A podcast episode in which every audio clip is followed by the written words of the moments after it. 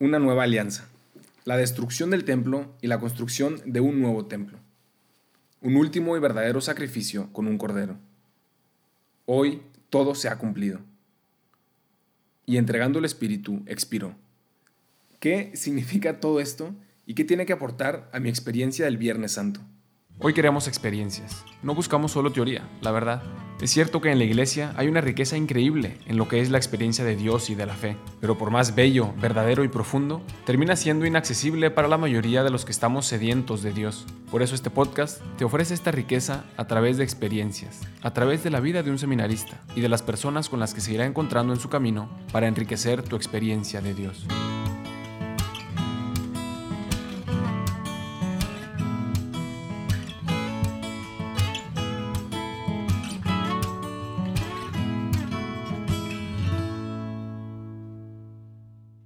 Después de, todo el repaso que hicimos ayer de la historia del pueblo judío, todo eso, si hoy lo refrescamos, nos va a ayudar a entender, incluso en, menos tiempo, y hacer una experiencia profunda de, de, lo que sucede hoy, Viernes Santo.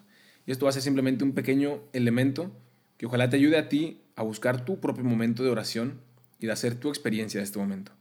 Como dijimos ya ayer, repasamos toda la historia y todo el significado de esta alianza de Dios con su pueblo, con Israel. Y como una y otra vez rompían esta alianza hasta que Dios mismo les prometió una nueva alianza, una alianza nueva y eterna, que Jesús de hecho les explicó a sus discípulos ayer también y que renovamos en cada misa. Y aquí está este misterio. Dios llamaba tanto a su pueblo, a su pueblo que le había sido infiel, a ti y a mí, envió a su Hijo para sellar esta alianza. Una entrega de amor tan grande que duraría para toda la eternidad. Y ahí te abrió de nuevo la oportunidad de estar con Él. Te abrió de nuevo la oportunidad de unirte a Él, de estar libre de pecado por su sangre y de tener a Dios presente en tu vida, de participar de la vida divina a través de la vida de gracia en tu alma aquí en la tierra, es decir, de poder anticiparte a la vida del cielo desde ahora. Y todo eso, todo pasó ahí. Yo creo que, que hablamos de, de purificación de los pecados para poder estar en esa presencia de Dios como los judíos tanto lo deseaban.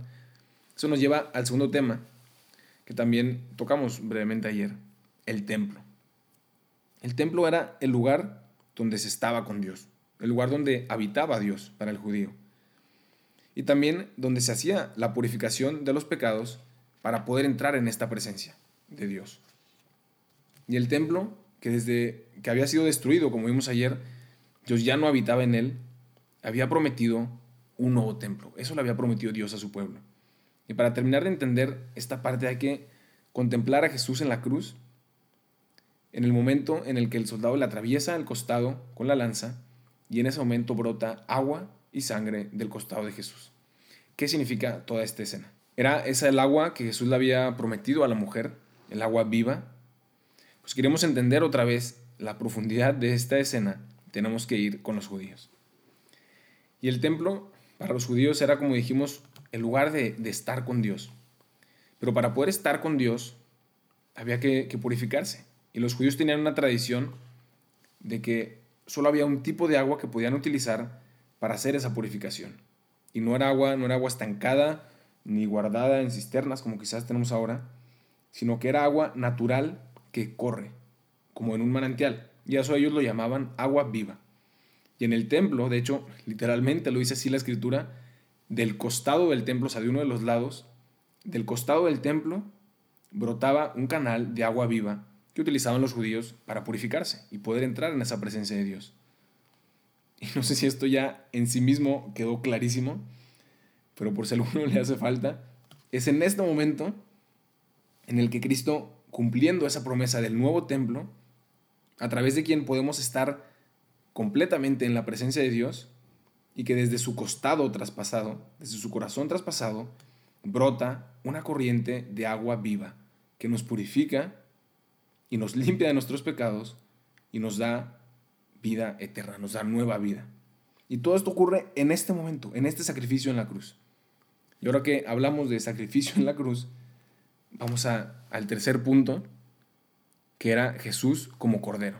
Esta palabra que tanto aparece en las Escrituras ¿Qué tiene que ver Jesús con un cordero?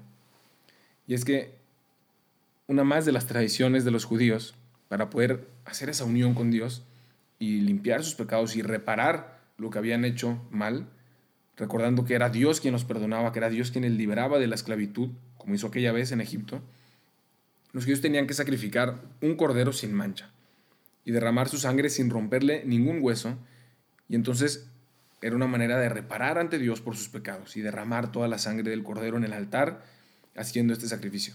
Y ellos tenían que hacerlo constantemente, porque constantemente rompían su relación con Dios y pecaban, como cada uno de nosotros.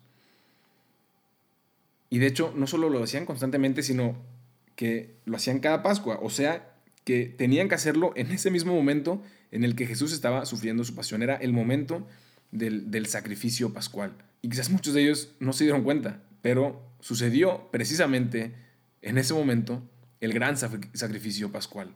Había ahí un cordero sin mancha, sin culpa, sin pecado, a quien no le rompieron ningún hueso y quien derramó toda su sangre para reparar por los pecados del pueblo.